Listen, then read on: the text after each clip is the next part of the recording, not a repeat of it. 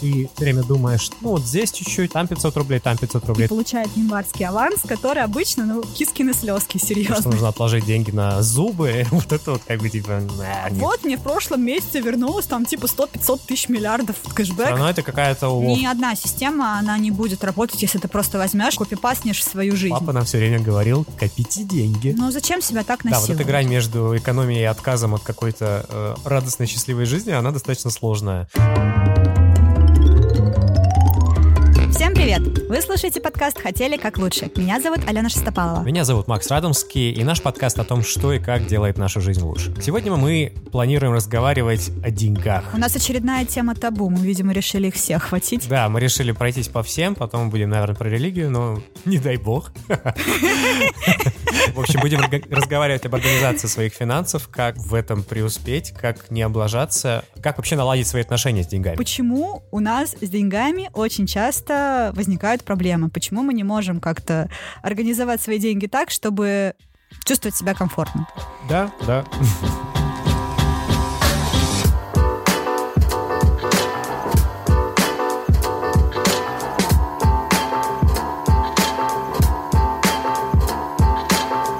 Каждый из нас, мне кажется, оказывался в той ситуации, когда у тебя на счету примерно тысяча рублей до зарплаты 5 дней, и ты такой, что, где Да. мои деньги, что случилось? Куда делись деньги? Да, мне кажется, это вообще частая ситуация. Я могу вспомнить, например, какой-нибудь классический поход э, в пятничный бар, где вы встретились с компанией, и все так классно, вы сходили в один бар, потом в другой, и, в общем, вот этот бар-хоппинг превращается в такую безудержную вечеринку, которая в, в конечном счете на следующее утро ты смотришь на свой счет и обнаружишь, что ты потратил 5000 рублей просто на бары и на вечер. И ты такой, что? Кошмар. И, ну вот, мне кажется, это достаточно частая ситуация. И с одной стороны, вроде бы жалеешь, и с другой стороны, это такое классное время, это классное воспоминание. Мне, мне не жалко обычно таких Слушай, денег. ну да, мне их тоже не жалко, если у тебя достаточно денег, а если у тебя их типа мало, то это поведение совершенно неадекватное, конечно.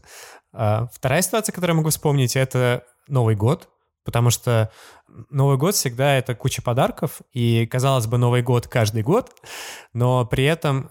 Ты, Ты никогда не оказываешься к нему готовым. Да, ты никогда не понимаешь до конца, сколько именно ты потратишь и э, на кого именно, потому что каждый раз круг твоих знакомств меняется, а, каждый раз какие-то встречи, а под Новый год все всегда встречаются с кем-нибудь, и хочется кого-нибудь поздравить, подарить что-нибудь. А когда ты начинаешь дарить всем подарки, у тебя резко начинают заканчиваться деньги. И вроде бы ты уже даже все рассчитал и по подаркам плюс-минус, а потом кто-то такой, ой, а пойдемте на каток. И у тебя просто все. Да, под Новый год количество предложений реально возрастает, потому что у людей, видимо, заканчивается работа, люди предчувствуют начало праздников, и у людей разыгрывается фантазия. А пойдемте туда, пойдемте сюда, поехали туда. Или вот внезапно давайте-ка поедем в Швецию на пароме. Кстати, это была очень, Был такое. очень крутая Был такое. идея, на самом деле, была. И что потом, кстати, с Новым годом, что потом просто это хедшот, когда люди приходят в январе на работу и получают январский аванс, который обычно, ну, кискины слезки, серьезно. Чисто из методики расчета, аванса очень мало рабочих дней до момента выплаты, соответственно, люди там получают, ну, примерно процентов 20 от своей зарплаты. И вот это вот все ждут, это февральской зарплаты просто как, я не знаю. Под Новый год у людей обычно накапливается какая-то сумма денег. Ну, там, у, допустим, банковских работников бывают премии перед Новым годом или еще что-то. Ну, я думаю, что Кстати, многих многим такое. выплачивают 13-ю зарплату. У меня Да, такого да, да, никогда кстати. не было. Это что, намек? А, Но мне кажется, в общем, такая ситуация происходит, потому что денег достаточно много, чуть больше, чем обычно. И Вот, кстати, да, ты прав. Это еще один, это еще одна ловушка, когда у тебя э, в распоряжении вот эта вот циферка на счете, которая тебя прям вот так вот радует. греет, а, начинает Тебе кажется, карман. что ты можешь купить все, весь этот город, а на самом-то деле Да, ну это и, не так. И второе, что, что мне кажется, то, что когда количество трат слишком много, вот именно вот просто там э, нужно сходить туда в магазин, нужно купить вот этот подарок, вот этот подарок. Когда их просто слишком много, ты не можешь их удержать в голове, вот, вот это вот проблема, потому что ты все время думаешь, ну вот здесь чуть-чуть, там 500 рублей, там 500 рублей, там 500 рублей. Ну, плюс-минус нормально да, да, да, да, да. Вот. Или, например, ты покупаешь там. Я помню, что была такая ситуация, когда мы решили с Аней э, всем друзьям купить по подарку. И мы там решили, что каждому будет э, подарок ну, за 800 рублей. Когда мы начали покупать подарки, конечно же, мы не могли найти подарок за 800 рублей, он либо был дешевле, либо был дороже. Но так как мы э, хотели классные подарки, мы, ну, давай тут дороже, давай там чуть-чуть дороже. Потом, когда мы поняли, сколько это вышло, это была катастрофа.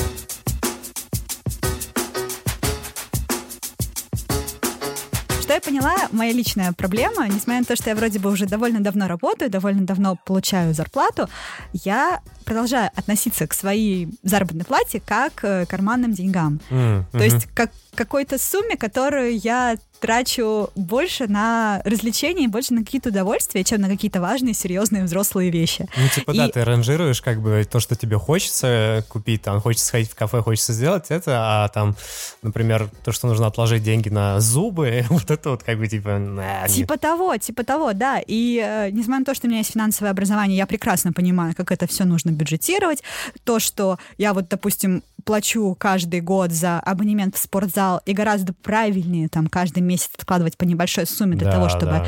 к концу, к окончанию абонемента у тебя уже накопилось сумма на следующий, чтобы хоть раз я так сделала. Нет, это не работает, потому что вся зарплата, она разлетается на какие-то платьишки, на какие-то походы с друзьями в кафе, в рестораны, на какие-то киношки. И как вырваться из этого круга, я серьезно, я не знаю. Я хотел сказать, мне очень нравится этот круг, давай начнем тратить прямо сейчас и закончим подкаст на этом. Но э, что мне стало помогать, это то, что э, я в последнее время переведя, наконец, все траты на только одну карту, я стала очень четко понимать, куда уходят мои деньги. То есть вот у меня таким моментом осознания стала вот эта вот вкладка в приложении, анализ расходов в интернет-банке. Да. да. Наше Это все. круто. Я реально обожаю интернет-банкинг. Мы даже думали о записи подкаста несколько вещей, которые э, поменяли мою жизнь. И я реально считаю, что интернет-банкинг поменял ее, потому что ты реально лучше понимаешь, э, куда и как уходят твои деньги, э, и это у тебя всегда под рукой. Ну, мне кажется, это очень классно. Я искренне считаю, что банковская система России, именно направленная на физических лиц, она классная. Это то, чем можно гордиться. Потому что мы с вами привыкли, воспринимаем как должное такие вещи, как перевод с карты на карту, когда «Ой, мам, перекинь мне тысячу рублей», или кто-то один платит в кафе, а все остальные ему скидывают мы настолько привыкли к таким вещам, что мы просто приложили телефон э, в пятерочке, а нам уже пришла смс, которая говорит, что тебе не хватит денег там до конца месяца. Все траты складываются в красивые диаграммки это уже как бы наша это привычная жизнь, да. наша рутина. А для многих жителей Европы это такое, вау, ничего себе. Когда у тебя любой банковский перевод обрабатывается там вплоть до того, что до недели, ты не видишь свой реальный остаток по счету. Apple Pay там еще воспринимается тоже как что-то такое непонятное. Да-да-да, я, я телефон реально, и дай мне деньги. Я э, в мае рассказывал в нашем первом подкасте про то, что в Венгрии до сих пор нет Apple Pay, и, и когда я расплачивался, все смотрели на круглыми глазами, и у них он наконец-то появился, вот, и у них тоже тут э, начинают приходить банки всякие модные, типа как Rocketbank Тинькофф, но, ну, другие э, заграничные, например, Revolut, и еще какой-то британский банк тоже такой, э, типа Digital банк. Вот, но у них это только все приходит, а у нас уже давно есть, и это классно. Вышли недавно новости про то, как Apple э, запустила какую-то свою систему анализа личных финансов, где она тебе тоже строит диаграммки, выводит какую-то аналитику, а наши все ребята такие, типа, ну и чё? У нас примерно каждый банк уже давно это делает. Да-да-да. Я так понимаю, что Apple Pay еще выпустили свою карточку, а, но я так и не понял, видимо, она до нас не дойдет, потому что, наверное, просто потому Зачем? что она нам не нужна, да. Зачем?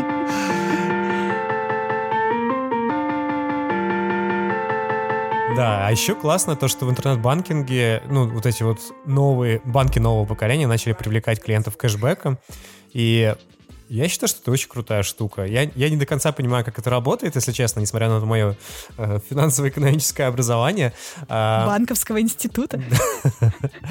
Да-да-да. Вот. Но мне кажется, что когда банк говорит о том, что плати моей карточкой, я буду делиться с тобой э, своей выручкой, это очень здорово. Кэшбэк по своей сути это как раз-таки есть. Банк делится с тобой частью той суммы, которую он берет с э, продавца за вот обслуживание за оплату карточкой, да. За оплату, э, да, за так называемый банковский эквайринг. Э, Вау. Прости, я очень хотела ставить это слово. Мне тоже нравится, на самом деле, какое-то модное. Я представляю сразу какого-то рыцаря такого, эквайринг. Слушай, ну я вот к кэшбэку отношусь достаточно странно в том смысле, что я никогда не воспринимал его как реальное средство, потому что, ну, например, первый кэшбэк, который появился, это были, по-моему, баллы «Спасибо» Сбербанке, хотя я точно... Самая бесполезная точно вещь на свете. Да-да-да, но я получал их как бы очень много, потому что у меня в свое время там была золотая карточка, и там были какие-то бешеные эти баллы «Спасибо», и я мог потратить их только, по-моему, в одном месте, в Бургер Кинге, и я приходил и просто как король покупал все. Да, и тебе Это еще вместо этой картонной редко. короны выдавали настоящую. Ну, наверное, я что-то не помню. Вот. Еще я помню, что я покупал книжки на Литресе, и вот это было реально полезно. В республике. Я помню, тратила баллы «Спасибо» в республике. Или еще иногда на Яндекс Такси. Там были купоны на скидки в Яндекс Такси. Они появлялись довольно редко. И если я видела, что вот в приложении «Спасибо» появлялись эти купоны, я просто такая звонила всем родителям «Покупаем, покупаем!» Я как этот брокер была тогда, где-то на Уолл-стрит. Биржевой работник, спасибо. Слушай, я даже не знал, что у них есть отдельное приложение. У них есть приложение, где как раз-таки можно покупать э, купоны у партнеров. Там всякие на Apple Music были скидки. Но, откровенно говоря, как, как бы это не было там и приятно и интересно, все равно кэшбэк круче, потому что это реальные деньги. Тебе просто возвращаются реальные деньги, ты можешь их потратить вообще куда хочешь. Да, да, да. Я вот как раз про это хотел сказать, что кэшбэк э, это классно, но все время есть какое-то но у всех банков. И, ну, вот, по-моему, только в последнее время появляется, что тебе реально возвращаются обычные деньги, тебе не нужно ничего придумывать с ними. Но, но есть, тем не менее, всегда. Это может быть ограничение на сумму вывода кэшбэка, потому что, как правило, все рассказывают про то, какой у них там высокий процент. Ну, например, сейчас у меня 5% на бары и рестораны. Я такая, типа, вау, 10% на АЗС. Я, конечно, не автомобилист, но для тех, кто Просто заправляется покупай бензин. ради кэшбэка. Дома канистры стоят, девать уже некуда. А, Ну, приятный кэшбэк вроде бы. И тем не менее, максимальная сумма кэшбэка, которую ты можешь накопить, это 2000 рублей. Слушай, в Рокетбанке, вот я просто пользуюсь Рокетбанком, там другая система, ты должен накопить а, 3000 э, кэшбэка, там это называется Рокет рубли, а потом ты можешь их тратить э, на что угодно, э, на любую покупку, ее перекрыть, которую ты сделал за последние 30 дней. Ну, это достаточно удобно. А Рокет рубли это как реальные рубли. Да-да-да, то есть обыкновенные Я вот рубли. когда вижу все вот эти вот баллы спасибо, Рокет рубли, у меня сразу ощущение, что меня вот кто-то разводит. Да, верните мне обычные рубли, да? Да, что такое Рокет рубли? Да это, ну, просто то же самое. Один Рокет рубль, один рубль. Ну, смысл в том, что у разных банков действительно разные системы. Мне кажется, все слышали, те, кто не пользуется Тиньковым, слышали про какие-то гигантские кэшбэки Тинькова, потому что даже если вот вы сам не пользователь, у вас наверняка есть какой-нибудь друг, который просто становится проповедником Тинькова и такой говорит, что вот мне в прошлом месяце вернулось там типа 100-500 тысяч миллиардов в кэшбэк, потому что я там купил за 10 рублей билет, а у меня были там повышенные кэшбэк на эту категорию. У всех есть такие друзья. Я даже знаю, кажется, на кого ты намекаешь. А, Ну да, но, но на самом деле, мне кажется, что вот чисто психологически ты этот кэшбэк не можешь рассматривать как серьезный какой-то источник денег, потому что все равно... Я его никогда не рассматриваю. это какая-то уловка маркетинговая. я его рассматриваю чисто как вот, э, приятное дополнение, которое ко мне раз в иногда приходит, и которое я могу потратить ну, на какие-то незапланированные приятные вещи. Ну там, да, да, знаю, да, пой- да, как сюрприз Пойти такой. косметики Мгм. себе купить на вернувшийся кэшбэк. Да, Ну, это или приятно. купить себе кроссовки и вернуть за них деньги, да. Лично для меня иногда срабатывает э, момент такой геймификации, когда я понимаю, что у меня повышенный кэшбэк на какую-то категорию, и я могу потратить деньги на эту категорию, даже если я это не планировала. И вот здесь э, я себя пытаюсь вот прям ограничивать. Слушай, потому ну что тебе хочется опасно. больше и больше. Ты видишь эту цифру кэшбэка, и тебе хочется ее повысить. И как бы ты не задумываешься о том, чтобы повысить кэшбэк, тебе нужно потратить реальные деньги. То есть как бы по факту ну, проигрываешь. Ален, я должен сказать тебе, ты жертва маркетинга. Я жертва маркетинга. Ладно. Привет, я Алена, и я жертва Ладно, маркетинга. я тоже, но, но меня вот лично кэшбэк никак не стимулирует, на самом деле. А, не знаю, может быть, это вот из того, что а, те категории какие-то повышенные, которые есть, я лично в них никогда не попадаю. Но это значит, что твой маркетинг просто плохо настроен. Ну, может быть, может быть. Но мне кажется, возвращаясь к интернет-банкингу, самое классное все-таки, что там есть, это анализ того, что ты потратил. Да, это правда. Это так. Единственное, что это работает только в том случае, если на самом деле направить все свои расходы только на одну карту. А, да, ну это вообще, по-моему, не обсуждается. Я не знаю, те, кто пользуется еще наличкой, ну, ребята, ну, come on, какая наличка? Все, хватит. Но я подумала о том, что иногда бывает выгодно разделить свои расходы между несколькими картами, как раз-таки, если проанализировать э, разные системы кэшбэка. Ну, то есть, вот условно, моя карта, по которой 10% на АЗС, я бы предложила автомобилистам заправлять автомобиль по этой карте. Э, потом, если у кого-то частые путешествия, какие-то карты с накоплением миль, приорити пассом и какими-то специальными условиями на покупки билетов. Ну, то есть иногда бывает выгодно разделить э, расходы между несколькими картами. Слушай, ну это быть. выгодно, но это при этом также, также запарно. То есть я, например, мне гораздо больше нравится иметь деньги на одной карточке и иметь полную аналитику в одном месте, вот просто по одному клику того, как я реально трачу деньги. То есть я не буду думать, что, а, мне нужно сложить еще вот эти затраты, нужно посмотреть еще, что там. Мне как-то так удобнее. А ты не боишься карточных мошенников? Я, если честно, не боюсь карточных мошенников. У меня все деньги обычно распределены, они не могут лежать в одном месте. Но вот это вот, э, я считаю, что это прям такой принцип финансовой, даже не то что безопасности, а грамотности. Э, я для себя как-то определила это правило, что на той карте, которой я расплачиваюсь, вот непосредственно на счете, привязанном к карте, никогда не должно быть суммы больше, чем я психологически э, готова потерять. Ну, то есть та сумма, потери которой не станет для меня какой-то катастрофой и там, не знаю, не обрушит все мои финансы на какой-то период времени. Потому что вроде бы кажется, что все вот это вот э, мошенничество — это только развод каких-то бабушек, которые не понимают, что происходит, но на самом деле нифига. Чем дальше развиваются какие-то Чем дальше, способы... тем хуже, да. Чем дальше развиваются способы, которыми банки э, защищают своих клиентов, точно так же развивается и мошенничество. Не так давно моему папе позвонили и довольно убедительно стали рассказывать про какие-то атаки. Ну, короче, прошло довольно много времени, прежде чем вот мы все, мы тогда были все вместе э, с мамой и папой, поняли, что здесь, ну, реально идет какая-то атака мошенников. Э, и здесь я вот вспоминаю еще пары нашего банковского института, где говорят, что если вам звонит банк, вы говорите «спасибо большое» и перезваниваете в банк сами.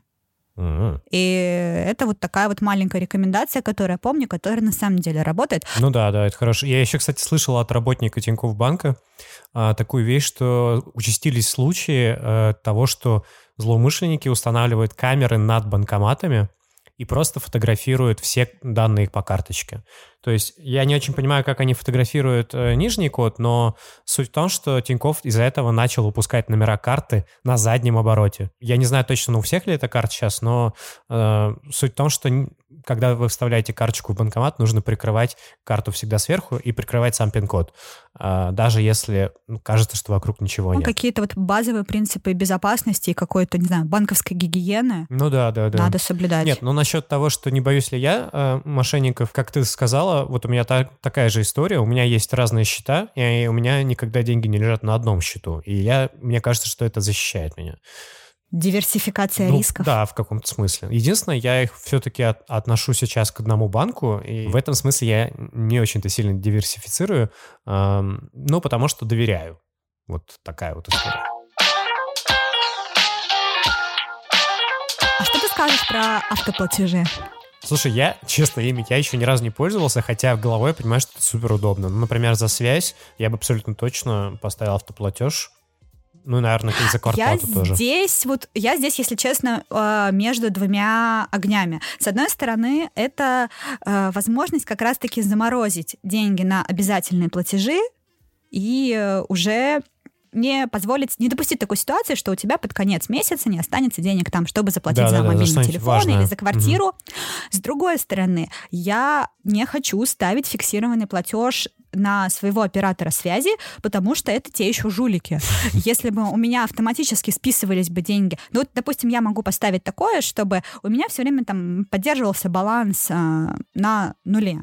Ну, то есть, чтобы все время у меня все чеки, которые мне выставляют мой оператор связи, чтобы они покрывались.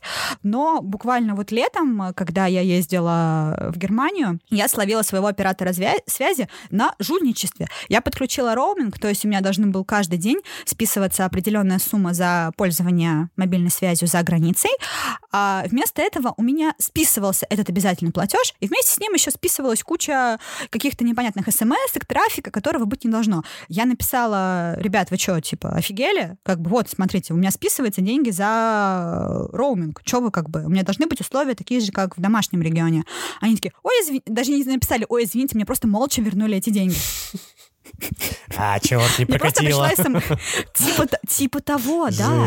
И и как бы вот если бы это был автоплатеж, я не гарантирую, что я бы вот просто в огромной череде смс от банка, я бы этот момент следила и, может быть, такая, ну просто, блин, ну ладно, где-нибудь там чуть больше потратила в кафе и не увидела бы этот момент. Так что, с одной стороны, автоплатежи — это классно, с другой стороны, а, они иногда могут тебя ну, как усыпить. Ну, слушай, насчет... Усыпить да, твою Я абсолютно согласен. Но насчет связи за границей, я думаю, что просто надо всем уже как-то купить другие карточки и не пользоваться российскими а, сим-картами за границей, потому что это реально не, невыгодно. Ну, это удобно. Для меня это а, удобно. в этом смысле, ну, ладно. Кто-то там заводит себе специальные международные сим-карты, кто-то покупает симки по приезде. А, это как бы вопрос для каждого, он решает его самостоятельно. Здесь смысл в том, что я, приняв определенное решение, забюджетировав определенную сумму, в итоге у меня вылетела вообще-то совершенно другая сумма. Ну, как бы это не дело, ребят. Слушай, есть еще другая совершенно вещь про автоплатежи. Можно сделать так, чтобы банк при поступлении твоих средств сам откладывал какие-то деньги на другие счета. И вот это, по-моему, очень Ой, крутая да, штука. есть такая штука. Это крутая штука. Да, потому что вот создание он... счетов это вообще, по-моему, искусство э, на, на сегодняшний день. Э, вот у меня, например, для каждой какой-нибудь крупной покупки я всегда создаю отдельный счет и начинаю откладывать туда деньги. И типа копишь на фотоаппарат. Да, типа фотоаппарат или путешествие, или, например, ремонт. У меня был парогенератор. и я на него не накопила. А я накопил, я, я все время накапливаю на что-то. И, кстати говоря, в этом смысле у меня есть, наверное, какая-то детская привычка, потому что где-то с возраста 14 лет, когда мы чего-нибудь хотели, с братом папа нам все время говорил, копите деньги. А, причем так хитро улыбаясь. И вот с тех самых пор я, я как... Так на самом деле отец воспитывал вас финансовую грамотность. Ну, вообще как бы да, круто. да. Ну, мы всегда как бы немножко злились, когда он так говорил. Но, но по факту, да, то есть получалось так, что мы начинали откладывать деньги с каких-то там вот карманных денег, там чуть-чуть откладываешь, откладываешь, откладываешь, потом у тебя что-то накапливается. Ну, также с этими интернет-счетами, потому что это стало намного удобнее. Ты просто переводишь туда, и у тебя начинает накапливаться какая-то сумма. Да, это супер круто, потому что у меня копить действительно очень сложно. Я очень часто накапливая какую-то сумму на предстоящий отпуск или на какую-то крупную покупку, я в какой-то момент, как раз-таки очень часто это происходит в пылу какого-то сезона каких-то тусовок, ну то, про что мы говорили в начале подкаста. Кстати, я еще подумала, это очень часто у меня бывает, знаешь, не разовая какая-то вечеринка, которая как-то подкашивает бюджет, а какая-то серия вечеринок. То есть это вот похоже реально на какой-то запой. только, только без такого количества алкоголя, а вот именно какие-то регулярные походы в кафе, это, как правило, серия чьих-то дней рождения или какие-то крупные праздники. Вот часто новогодний сезон становится вот таким хорошим примером. Получается, что вот после таких вот э, сезонов как раз-таки и все накопленные деньги куда-то пропадают. Я понял. Это про финансовую грамотность. Это очень грустно. Это, это очень грустно. Я не хочу отказываться от э, таких вот, в том числе, запойных, э, затратных вечеринок. Но это то, что мне доставляет радость. Ну да, в каком-то смысле, да. Да не в каком-то смысле, а в самом прямом смысле. Это круто. Ну, как бы, когда ты приходишь с друзьями в бар и такой, ой, нет, я не буду покупать себе коктейль за 300 рублей, я себе куплю там водичку за 50 рублей, потому что я финансово осознанный. Ну, блин. Ну, слушай, здесь нужно, конечно, знать какие-то рамки, но мне кажется, что все равно нужно устанавливать какие-то лимиты себе.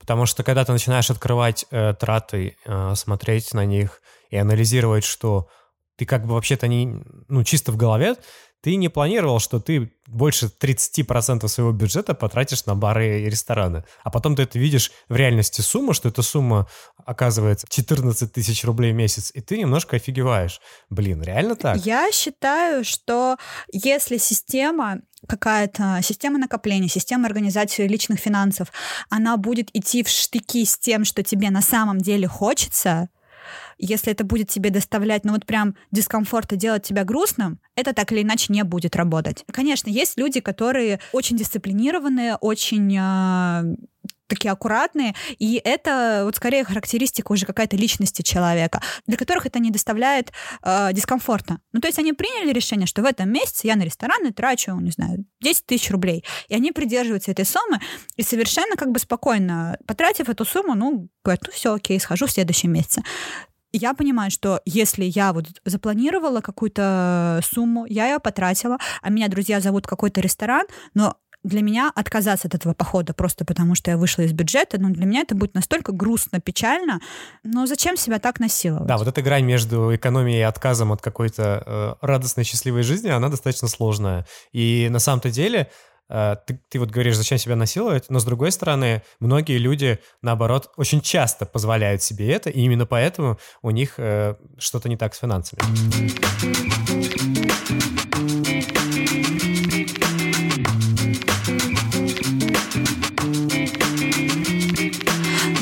Здесь я бы хотела рассказать про систему организации личных финансов, про которую я не так давно узнала. А, Ее автор — это специалист по личным финансам Дэйв Рамзи. Он написал в книге, которая называется «Total Money Makeover». И эта книга, насколько я знаю, не переведена на русский язык, но я думаю, что мы даже оставим ссылку на классное видео, где эта система супер подробно разобрана. Видео угу. э, нашей коллеги подкастера Стеллы Васильевой. Но она действительно там очень классно разобрала эту систему. Ну ты расскажи, да, в чем суть? Смысл в том, что этот чувак, он помогает людям, которые к нему обратились, даже находящимся в довольно бедственном финансовом положении, как-то вылезти из этой долговой ямы и как-то начать э, откладывать, начать как-то организовывать свои финансы. А, его система, она состоит из нескольких, как он их называет, baby step. Смысл в том, что на каждом этапе ты делаешь какое-то определенное накопление, которое тебе позволяет чуть-чуть улучшить свое финансовое положение. И на первом этапе он э, предлагает всем накопить тысячу баксов. То есть просто абстрагироваться от всех твоих финансовых обязательств и накопить тысячу долларов. Это сделано для того, чтобы ты, ну, вообще, в принципе, тренировал вот этот вот принцип откладывания, для того, чтобы ты начинал анализировать свои траты, и он сразу предупреждает вот этот момент выхода на какое-то более-менее стабильное положение и момент накопления, он может быть довольно тяжелым. То есть ты действительно от никаких больше вечеринок. Ты отказываешься от э, любых трат, которые не являются жизненно необходимыми, но только для того, чтобы в будущем быть более свободным.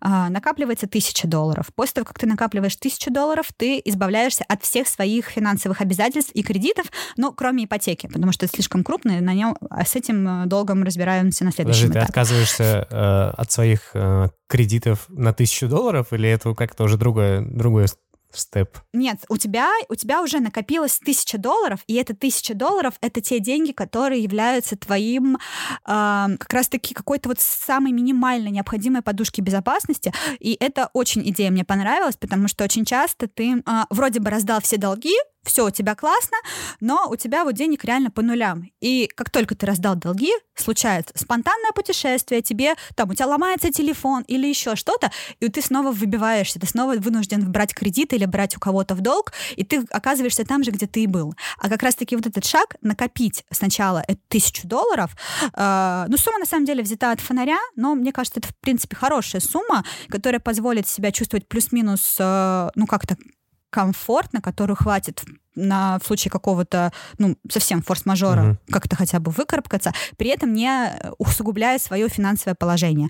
После того, как у тебя есть вот эта вот подушка, которая тебя защищает хоть как-то минимально от каких-то от какой-то турбулентности финансовой, ты э, раздаешь все долги, причем по принципу сначала самые маленькие и потом самые крупные. Здесь смысл в том, что каждый раз вычеркивая какой-то долг, ты чувствуешь, что ты сделал что-то правильное, что ты сделал что-то классное. Ну, типа поэтому и... проще начать с маленьких? Да, да, да. И затем так вот постепенно, опять же, все твои траты супер под контролем, они супер ограничены, ты не выходишь ни за какие рамки, раздаешь все свои долги. После этого ты накапливаешь уже нормальную подушку финансовой безопасности. И здесь он рекомендует э, каждому человеку проанализировать, если у тебя плюс-минус э, стабильная зарплата, стабильная работа, ты там не планируешь менять работу, и ты ну, чувствуешь, что у тебя там все нормально со здоровьем, ты плюс-минус стабилен, то это три заработные платы. А если ты или там работаешь по фрилансу, и твои доходы нестабильны, или ты чувствуешь там ну, какую-то угрозу, что ты можешь потерять свою работу, то тогда шесть своих доходов. Я, кстати говоря, вот слышал э, историю на тему того, почему нужно откладывать именно три заработные платы как подушку безопасности, э, для того, чтобы, если, ну, если ты работаешь на постоянной работе, и если ты ее внезапно бросил, или, например, она тебе надоела, или просто захотел что-то поменять, чтобы у тебя был, была подушка безопасности, нормальной жизни без работы на время поиска этой работы новой. Ну, в смысле, что за три месяца плюс-минус можно найти работу? Да, да, да. Ага. То есть, э, ну, просто были проведены статистические исследования, сколько времени это на, опять же, американские, потому что в Америке очень много исследований финансовой грамотности личных финансов, у нас их вообще практически нет. И там было проведено, что в среднем среднем городской житель тратит три месяца на поиск работы. Ну да, это похоже на правду, мне кажется. Но вот и после того, как ты накопил вот эту крупную подушку финансовой безопасности в три или шесть месяцев, который, сумма, которая тебе нужна для жизни 3 или 6 месяцев, а, ты разделываешься со своей ипотекой. После этого получается, что ты уже можешь чувствовать себя более свободно. Там, по-моему, он еще предлагает накопить на образование своих детей и начать откладывать на пенсию. Но смысл в том, что ты уже можешь как-то чувствовать себя более стабильно и уже тогда начинать как-то тратить и в свое удовольствие. При этом не будучи никому ничего должен и, и обладая деньгами, которые смогут тебя спасти в какой-то кризисной ситуации. Мне это показалось довольно интересным. Слушай, честно, ну вот я это все слушаю, мне кажется, что это достаточно инородный подход. Ну, не в том смысле, что это американский подход, а в том смысле, что вот лично мне он кажется немного нарочитым таким. Я реально очень скептически отношусь ко всем вот этим системам финансовым. Я сейчас попытаюсь объяснить, почему. Дело в том, что у тебя э, при работе с своими деньгами должно быть обыкновенное ощущение того, что у тебя есть деньги. Для того, чтобы у тебя такое ощущение было, тебе нужно накапливать, и, и тебе нужно тратить меньше, чем ты получаешь. Ой, кстати, мы а, про это не сказали, но это вообще, это база. И е- если ты а, делаешь вот эти, грубо говоря, две вещи, то у тебя уже будет все немножко неплохо. Например, лично у меня я почему откладываю? Потому что если я ничего не откладываю, у меня нет ничего, грубо говоря, за спиной, то я себя чувствую просто некомфортно. Я просто чувствую, что я в, нахожусь в каком-то нестабильном состоянии.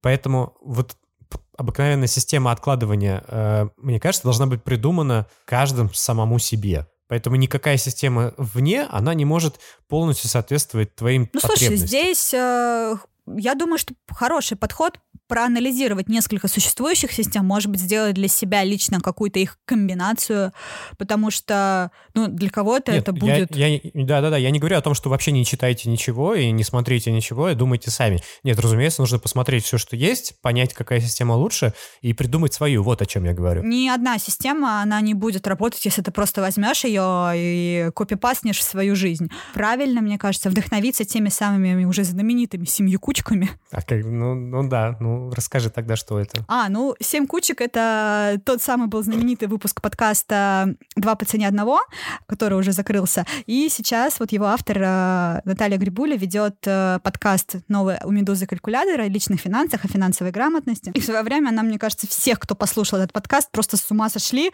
от того, что она там рассказывает про свою систему накопления, про то, что у нее семь так называемых фондов, в которые она регулярно откладывает деньги. И это фонд на пенсию, пенсию, фонд на образование ее детей, фонд на путешествия. Больше всего мне понравился, который она, называет «fuck off» фонд, в который входят деньги на э, экстренный ремонт э, техники или там автомобиля, или если там у тебя соседи залили. Короче, вот в принципе ее организация в том, что она распределила свои финансовые цели на несколько приоритетов и в зависимости от этого разделяет по ним деньги.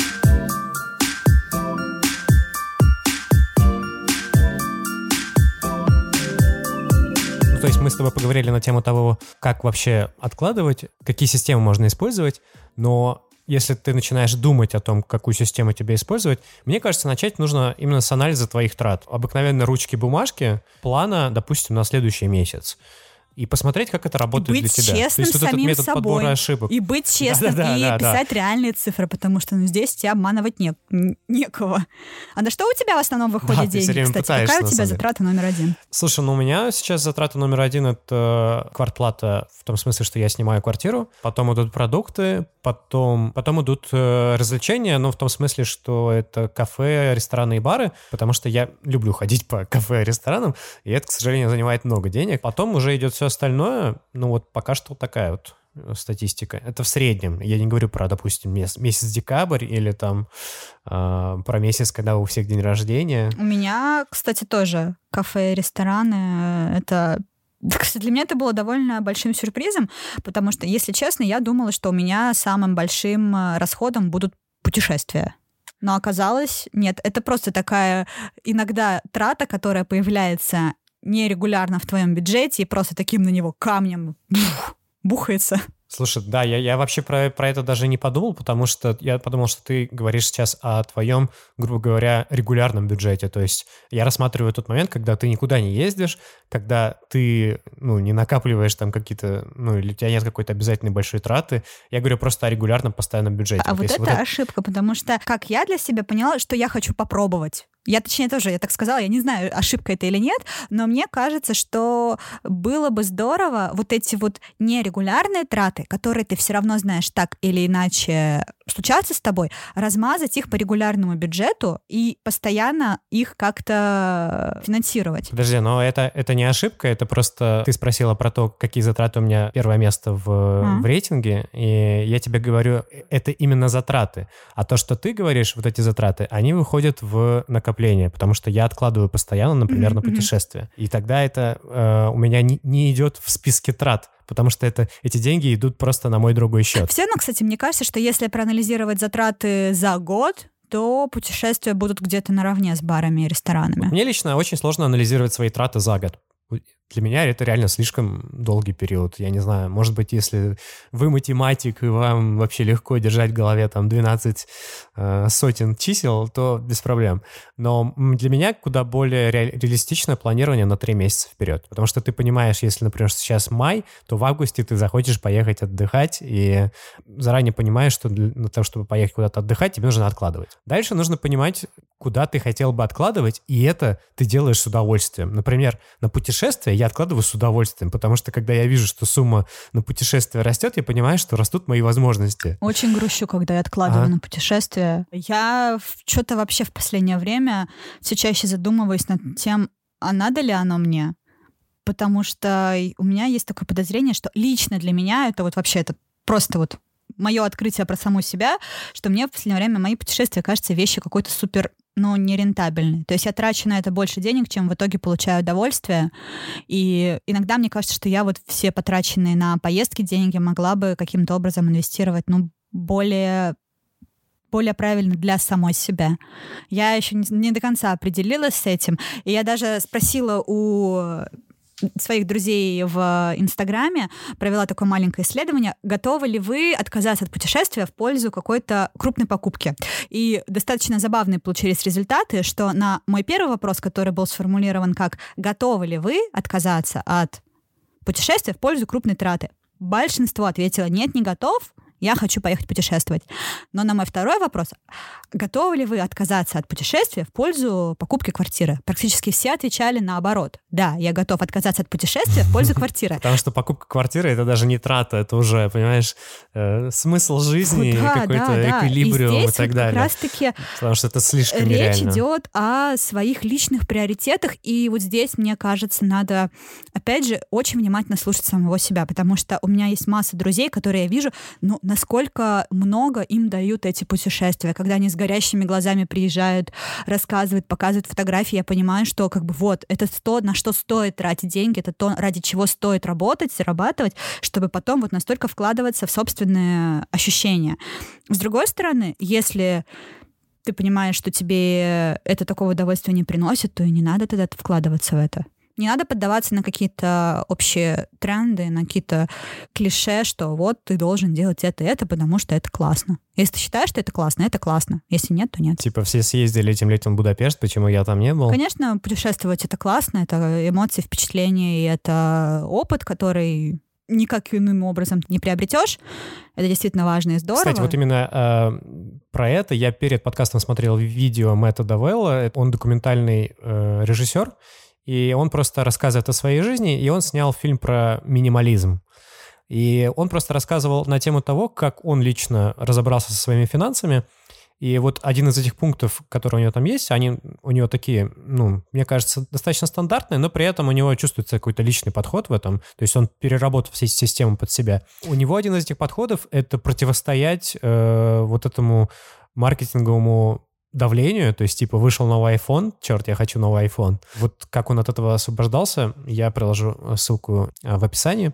Достаточно интересная история. Э, но мне кажется, что ты не можешь постоянно противостоять этому, но ты можешь какие-то вещи контролировать. То есть ты можешь как ты говорил, ранжировать. Например, если путешествие тебе очень важно, э, все едут туда, ну ладно, окей.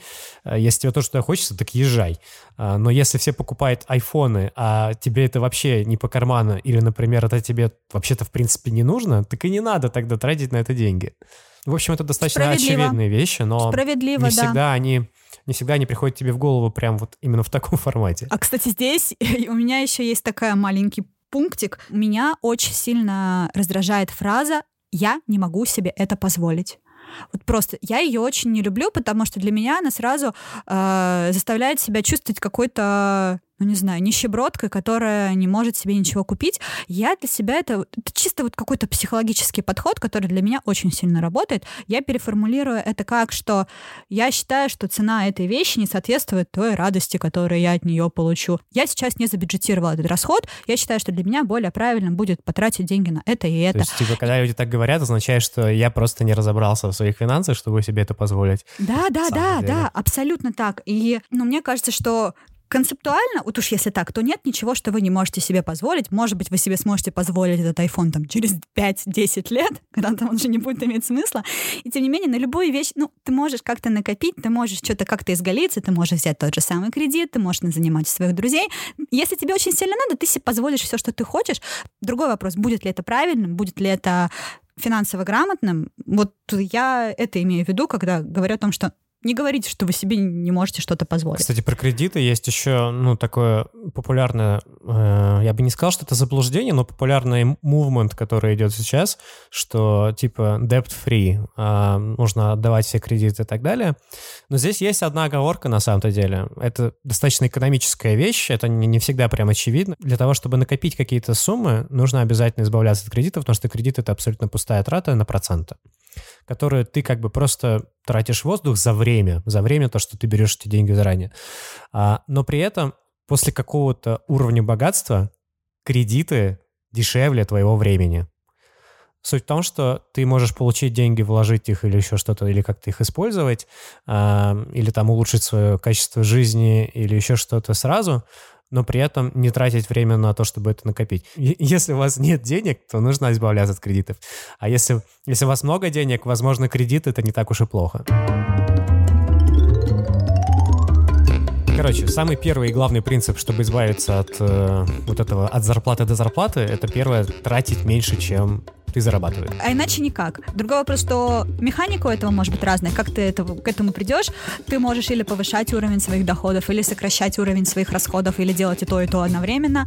Но только если у тебя будет уходить меньше, чем к тебе приходит, у тебя будет появляться накопление. Только если у тебя будет появляться накопление, у тебя будет появляться какая-то финансовая стабильность, финансовая безопасность. Но это офигенное чувство, я считаю, когда у тебя есть реально какая-то подушка безопасности. Второе, что я считаю важно, нужно научиться планировать. Ты просто составляешь свой личный бюджет на тот промежуток, который тебе комфортно, будет это неделя, месяц вперед. Я не знаю, можно реально начать с недели. То есть запланируйте траты на свою неделю и попробуйте посмотреть, работает это или нет. Быть честным перед самим собой и бюджетировать реальные цифры.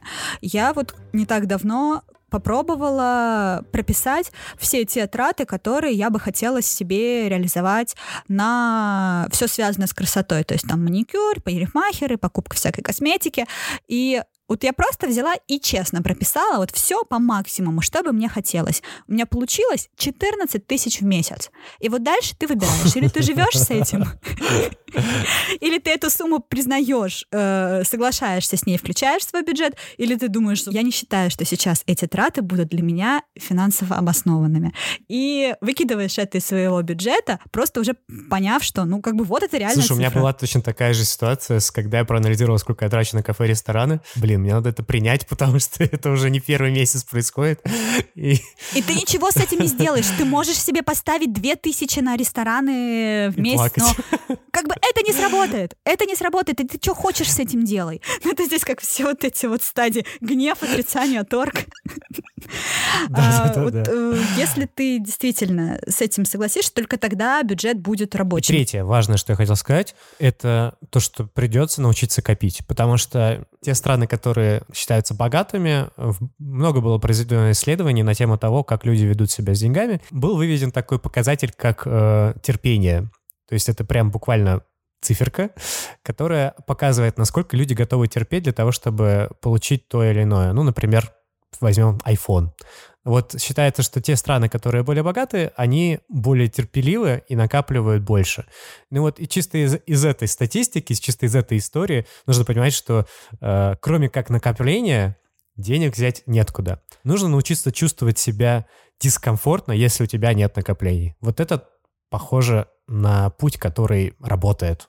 Короче, друзья, личные финансы — это не скучно, это не настолько сложно, и что самое главное, это доступно каждому, независимо от вашего дохода, независимо от э, размера ваших трат и вашего текущего финансового положения, можно начать выруливать э, в сторону финансовой стабильности. Спасибо, друзья, что дослушали нас до конца. Мы хотели бы сказать огромное спасибо слушателям с платформы Яндекс Музыки, где наш прошлый подкаст набрал 3000 прослушиваний. Да, больше трех тысяч прослушиваний. Это очень И круто. это всего за сентябрь, точнее за 8 дней, так что спасибо, э, спасибо вам, друзья. Огромное. Также мы очень любим, когда вы пишете нам на нашу почту podcast.vanabessobaka.gmail.com и оставляйте нам комментарии в наших соцсетях. Еще, если вам понравился этот подкаст, вообще нравится «Хотели как лучше», у нас появился появился Patreon, и вы можете э, дать там какую-нибудь копеечку раз в месяц, если у вас есть лишние 10 Мы рассказывали рублей. про финансовую грамотность, а теперь просим у людей деньги. Ну и самое крутое, если вы запишете нам аудиосообщение в Телеграме, где расскажете, что сделало вашу жизнь лучше, или поставите свою обратную связь на наш выпуск. Да, спасибо всем. Э, до встречи через две недели. Всем пока. Всем пока.